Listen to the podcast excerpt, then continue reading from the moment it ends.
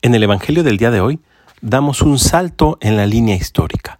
De estar en la última cena, nos trasladamos hasta el momento en que Jesús se presenta por tercera vez ya resucitado a sus discípulos.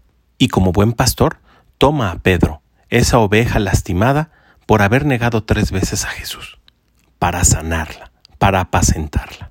De la misma manera que lo negó tres veces, ahora le concede tres veces a Pedro la oportunidad de manifestarle su amor.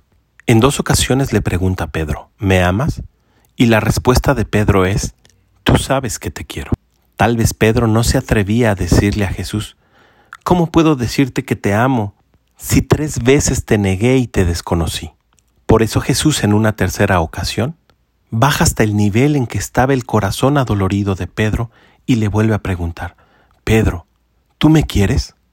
Y Pedro, con el corazón conmovido, le dijo, Señor, tú lo sabes todo, tú sabes que te quiero.